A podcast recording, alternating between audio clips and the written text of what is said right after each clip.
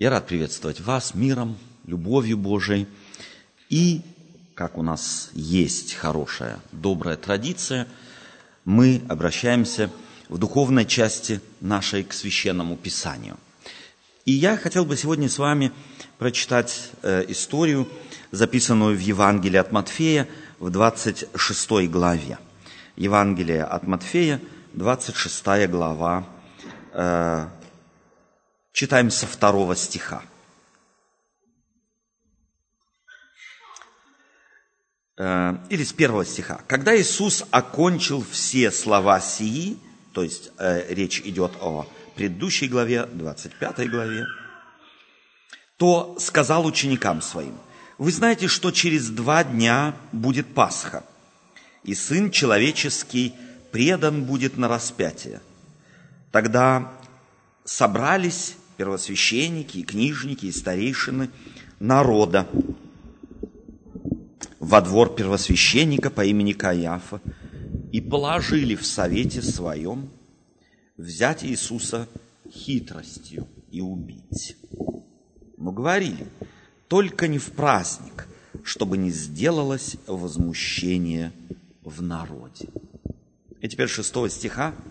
Когда же Иисус был в Вифании, в доме Симона прокаженного, приступила к нему женщина с алавастровым сосудом мира, драгоценного, и возливала ему, возлежавшему на гору. Увидевши это, ученики его вознегодовали и говорили, к чему такая трата Ибо можно было бы продать это мира за большую цену и дать нищим. Но Иисус, уразумев сие, сказал им, что смущаете женщину? Она доброе дело сделала для меня, ибо нищих всегда имеете с собою, а меня не всегда имеете. Э, возливши мира сие на тело мое – она приготовила меня к погребению. Истинно говорю вам, где не будет проповедано Евангелие сие в целом мире, сказано будет в памяти ее и о том, что она сделала. Евангелист Матфей в этой главе описывает историю, которая предшествовала этому, этой невероятной встрече Иисуса Христа с женщиной, которая ему помазала голову миром. Он драматизирует историю, он говорит о том, что, собственно говоря, слагалось все вокруг Иисуса, так, как никому не хотелось бы.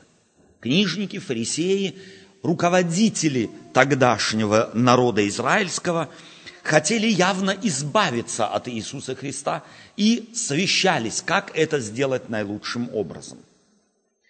И в это же время, когда вокруг Иисуса Христа сгущаются как бы тучи, и все приближается или направляется к э, кульминации его служения на земле, то есть к Голгофе, евангелист Матфей берет и открывает нам как бы другую э, картину, рисует нам того, что происходит с Иисусом. И это как раз меня несколько восторгает, во-первых, в евангелисте Матфеи, который очень точно берет и наблюдает совершающееся вокруг Иисуса Христа, показывает нам само, самого Иисуса Христа.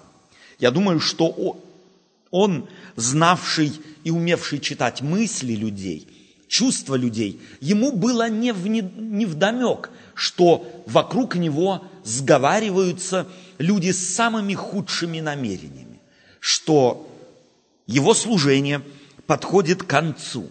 И вместе с тем Иисус Христос может в кавычках праздновать. Как бы ты праздновал? Праздновал ли бы ты на самом деле, если бы ты знал, что вокруг тебя и о тебе сговариваются – и знаете, почему, мне кажется, Иисус Христос мог это? Потому что его душа была чиста. Потому что его мир душевный, был абсолютным. Потому что он знал, он никому не принес бед, он никому не принес несчастья, он только избавлял от бед, он только избавлял от несчастий. И евангелист Матфей в деталях описывает историю, на которую я хотел бы и направить наше внимание сегодня. Когда же Иисус был в Вифании в доме Симона Прокаженного. Интересно, что этот праздник э, у Симона Прокаженного описывают три евангелиста. Описывает Матфей, описывает Лука и описывает э, Марк. Они описывают ее несколько по-разному, каждый, но у каждого главные слагаемые этой истории отмечаются особенным образом. Первое, известно нам из истории, что Иисуса Христа пригласил Симон Прокаженный. Он принадлежал к партии фарисеев и был, собственно говоря, противником Иисуса Христа. Он не был его последователем, во всяком случае, открытым последователем. Но будучи исцеленным Иисусом Христом, здесь говорится в доме Симона, прокаженного, то есть он был когда-то прокажен, и Иисус Христос избавил его от его болезни, неисцелимой болезни – и этот Симон решил отплатить Иисусу Христу, дать ему, если можно так сказать, устроить ему угощение. Так, собственно говоря, было заведено на Востоке, оно заведено, в общем-то, в целом и сегодня на Востоке. Если ты что-то доброе от кого-то получил, то старается, стараются люди и сегодня отплатить каким-нибудь, пусть небольшим даром. В данном случае Симон Прокаженный решил пригласить Иисуса к себе. Интересно, что другой евангелист описывает эту же историю. И давайте мы, может быть, эту историю, как ее описывает другой евангелист, с вами посмотрим здесь. Я предлагаю открыть, я предлагаю открыть Луки, 22 главу, и мы посмотрим здесь, как записана эта история э, у евангелиста Луки.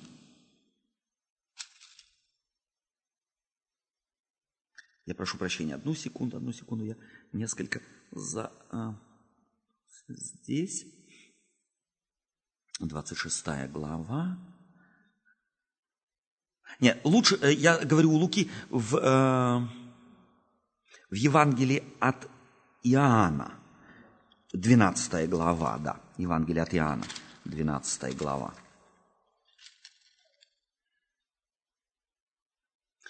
Здесь евангелист Иоанн следующим образом описывает эту историю. За шесть дней до Пасхи пришел Иисус в Вифанию, где был Лазарь умерший, которого он воскресил из мертвых. Там приготовили ему вечерю, и Марфа служила, а Лазарь был одним из возлежащих с ним. Мария же, взявши фунт нардового, чистого драгоценного мира, помазала ноги Иисуса и отерла волосами э, своими ноги его. И дом наполнился благоуханием от мира. Тогда один из учеников – его, Иуда Симонов Искриот, который хотел предать его, сказал, для чего бы не э, продать это мира за 300 динариев и не раздать нищим.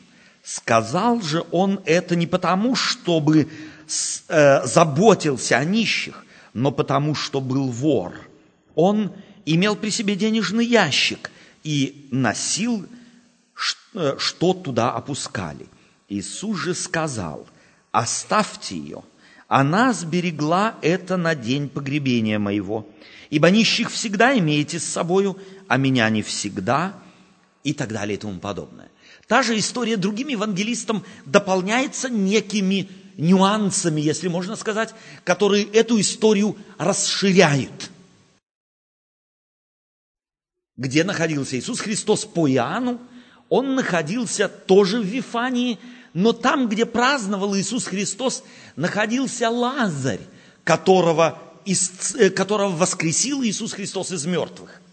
У Марка эта история еще больше расширяется и говорится, что фарисеи собрались и хотели убить Лазаря, потому что он был доказательством того, какой властью Иисус Христос невероятной владеет, и что люди собираются вокруг, вокруг Иисуса Христа, внимают Ему. Я, когда читаю эти отрывочные истории в том или другом Евангелии об Иисусе Христе, удивляюсь тому, как Иисус Христос при всем этом мог сохранить покой, мог сохранить абсолютный мир. И здесь в 26 главе Евангелия от Матфея э, говорится, когда же Иисус был в Вифании, то приступила к нему женщина с алавастровым сосудом мира драгоценного и возлила ему э, возлежащему на голову. Увидевши это, ученики его вознегодовали и говорили, к чему такая трата денег? И теперь представьте себе следующую историю. В Евангелии от Иоанна мы прочитали, что Иуда одним взглядом, одним, так сказать, э, по запаху только мог определить, что это драгоценное э, мира, и что оно может невероятную сумму стоить, он называет сумму в 300 динариев.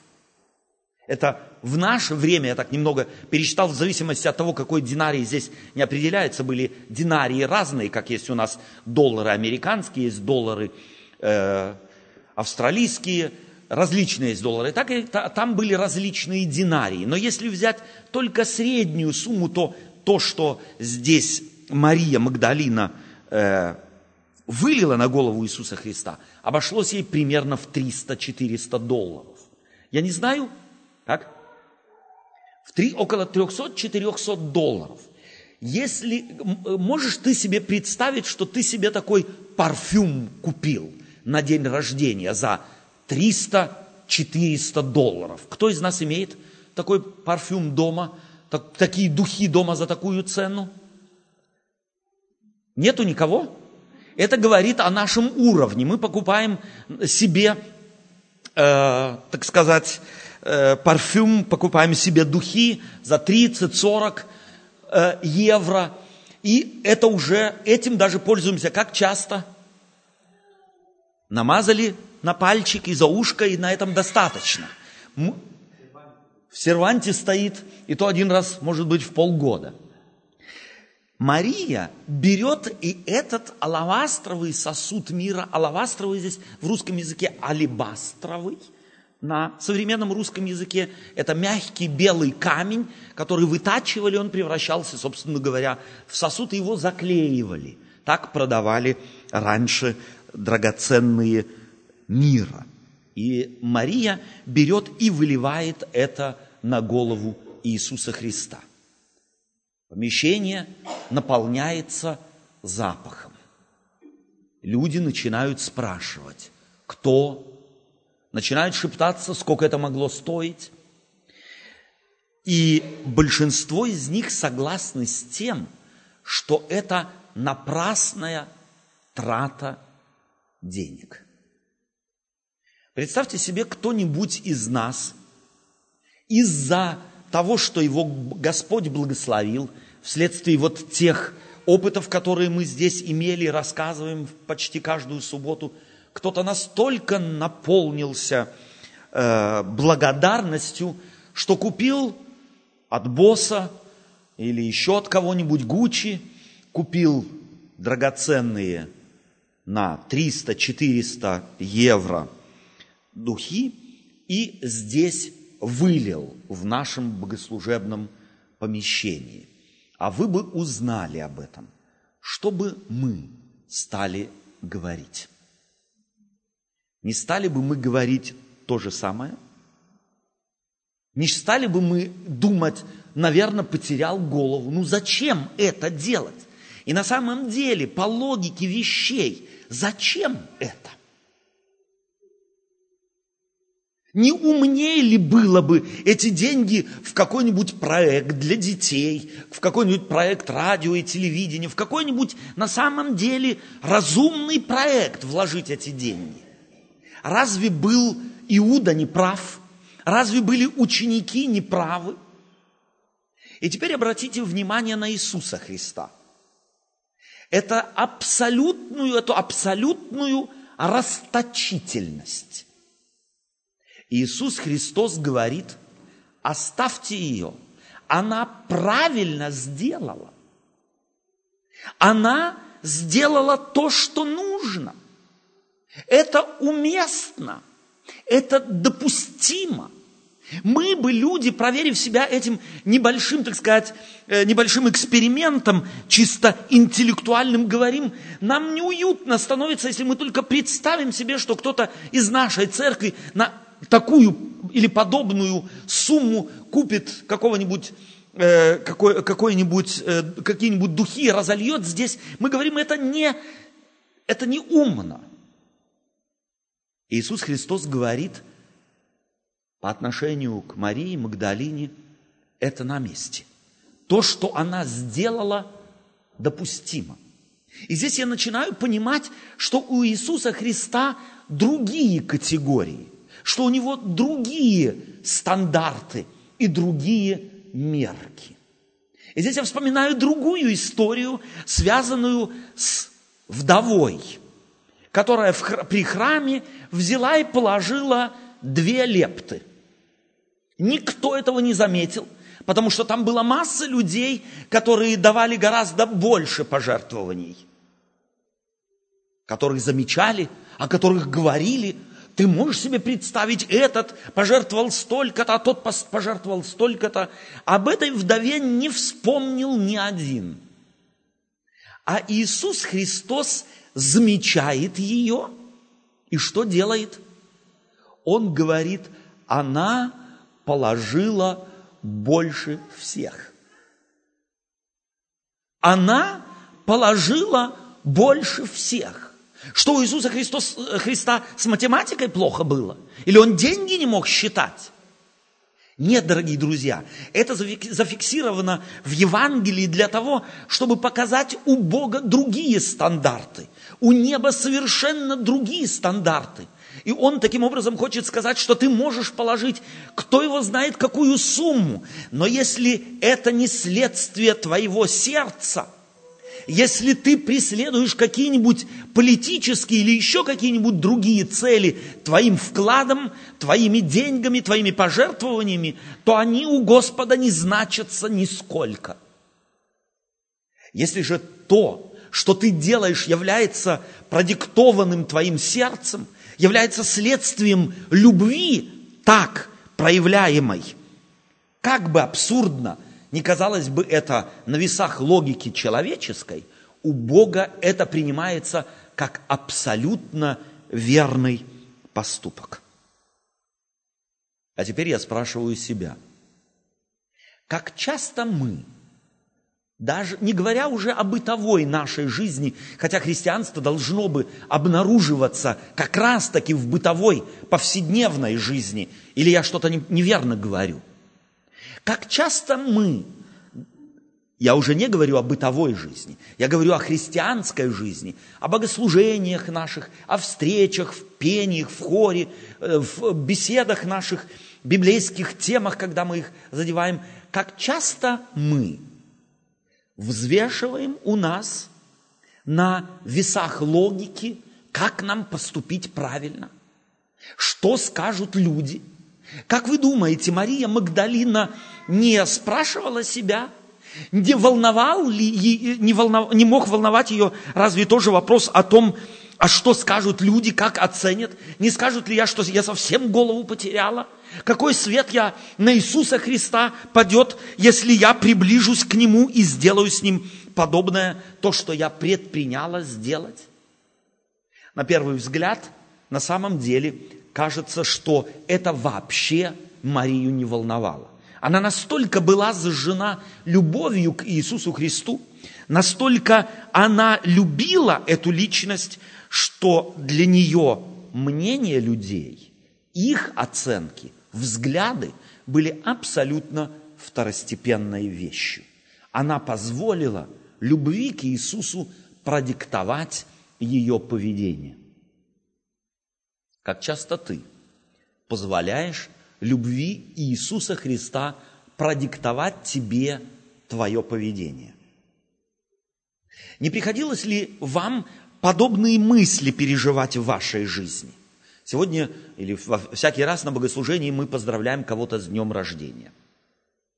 Не приходилось ли тебе вспомнить, о, у этого человека сегодня день рождения, надо бы позвонить. А потом вторая мысль, никогда в жизни не звонил, никогда в жизни не, поз, не поздравлял, с чего бы я сегодня это начал делать? Приходилось? У тещи день рождения, думает зять, надо бы ей цветы купить. Теперь какие? А, куплю подешевле. Или я никогда ей цветов не покупал. С чего б я это ей вдруг стал цветы покупать? Чего она подумает? И мы вот этот на самом деле порыв чувств, порыв, порыв того, что Дух Святой в нас хочет совершить, очень часто гасим чем? Логическими выводами, положив на весы нашей логики. Никогда не делал, как оценит, кто, кто его знает, что подумают, что скажут, а лучше не буду. Я уверен в том, что Мария Магдалина не могла не думать о последствиях. Она не могла не думать о том, что скажут люди. Но любовь в ее сердце была намного массивней, намного сильней, нежели те логические чувства, которые остановили бы ее порыв сердца и не позволили бы ей сделать то, что она сделала. И аргумент людей можно было бы раздать нищим. Иисус Христос, если можно так сказать, аннулировал тем, что говорит, нищих всегда будете иметь, а меня не всегда будете иметь. Для меня этот аргумент Иисуса Христа тоже помогает и должен бы помочь в моей повседневной бытовой жизни. Если у тебя появился порыв любви, то сделай в соответствии с ним, потому что завтра он может не появиться, и послезавтра тоже нет. Может быть, как раз сегодня и сейчас – этот человек как раз и нуждается в том, чтобы кто-то позвонил, как раз и нуждается в том, чтобы кто-то отметил то, что он есть, как раз и нуждается в том, чтобы кто-то сказал ему добрые, теплые слова. Мы не всегда имеем тех, кого имеем рядом с собой, с собой. Нищие для Иисуса Христа – это масса людей – они пребывают в мире всегда.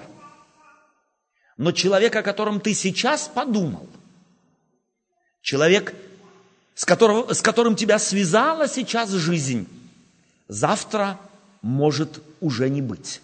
И ты не исполнил того порыва любви, который, которому тебя побуждал Дух Святой, которому побуждало тебя твое доброе чувство. Мне нравится эта история. Нравится она мне тем, с одной стороны, что Иисус Христос показывает масштабы неба, это другие масштабы.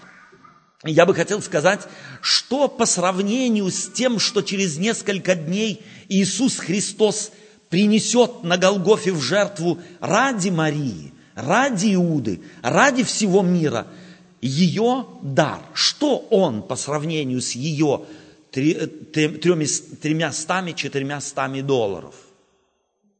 Оно не идет ни в какое сравнение. И поэтому иногда, давайте, дорогие друзья, мы наше христианство, в наше христианство будем впускать наши эмоции, будем впускать наши чувства, будем давать им место, чтобы, может быть, хотя бы иногда в сполохе этого добра, к которому ведет нас Иисус Христос, скрашивали бы не только нашу жизнь, но и жизнь тех, с которыми мы живем. В этой истории явно показано, что Иисус Христос по достоинству оценил ее поступок. Иисус никоим образом не осудил ее. Иисус Христос защищает ее в то время, когда другие, многие готовы были растерзать ее за ее поступок. Для Иисуса Христа важно в данном случае не сумма. Для Него важен порыв сердца. Для Него важен мотив, которым, который побудил ее к тому, что она сделала. Давайте будем, дорогие друзья, не забывать что добрым дело является или плохим не от самого дела, а добрым или плохим его делает мой мотив.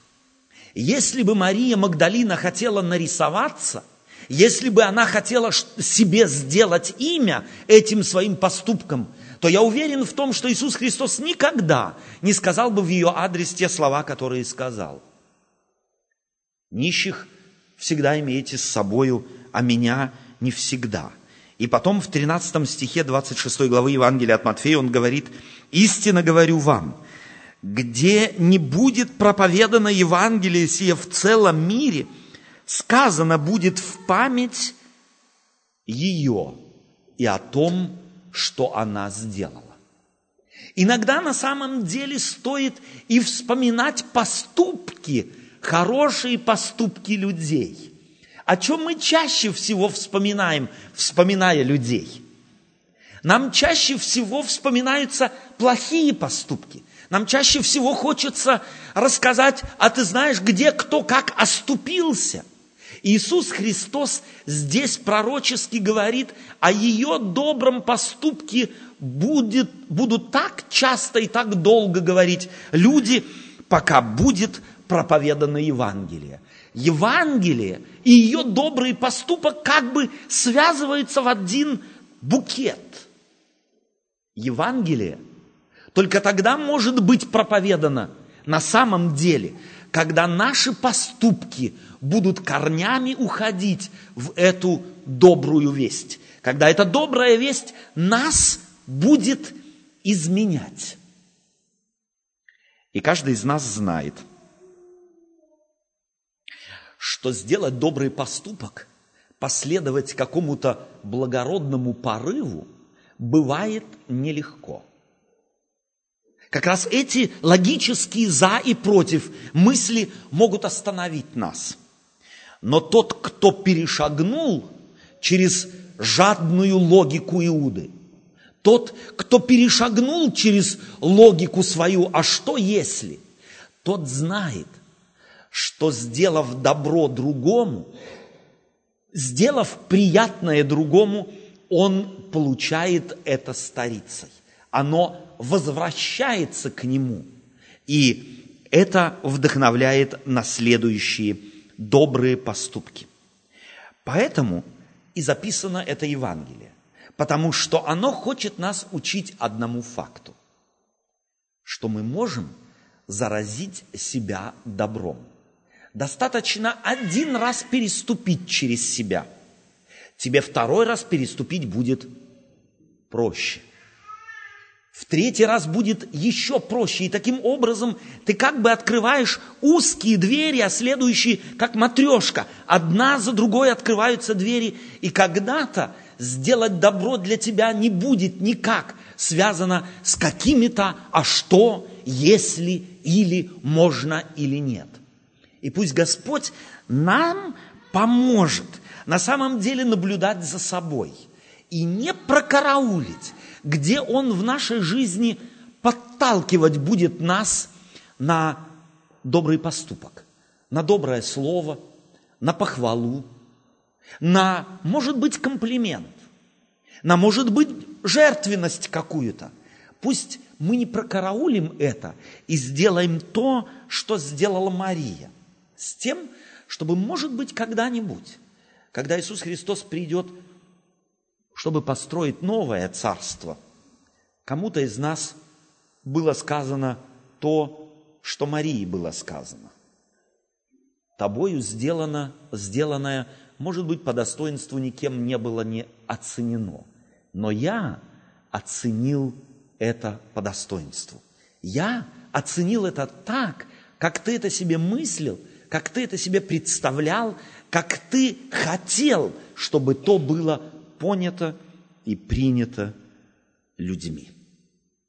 Истинно говорю вам, где не будет проповедано Евангелие сие в целом мире, сказано будет в памяти ее и о том, что она сделала. Иисус Христос рядом с собой ставит и доброе дело человека. Он ставит рядом с собой порыв любви этой бедной женщины. И мы по сегодняшний день вспоминаем о ней. И по сегодняшний день она является неким добрым примером, что не нужно быть Иисусом Христом, чтобы делать добро. Можно быть и простым, нормальным, в соблазнах живущим человеком, но делать дела, которые вдохновляют других. И пусть Господь поможет вам, пусть Господь поможет мне, пусть Господь поможет каждому из нас не прокараулить импульсы добра, которые Господь в нас вызывает. Аминь.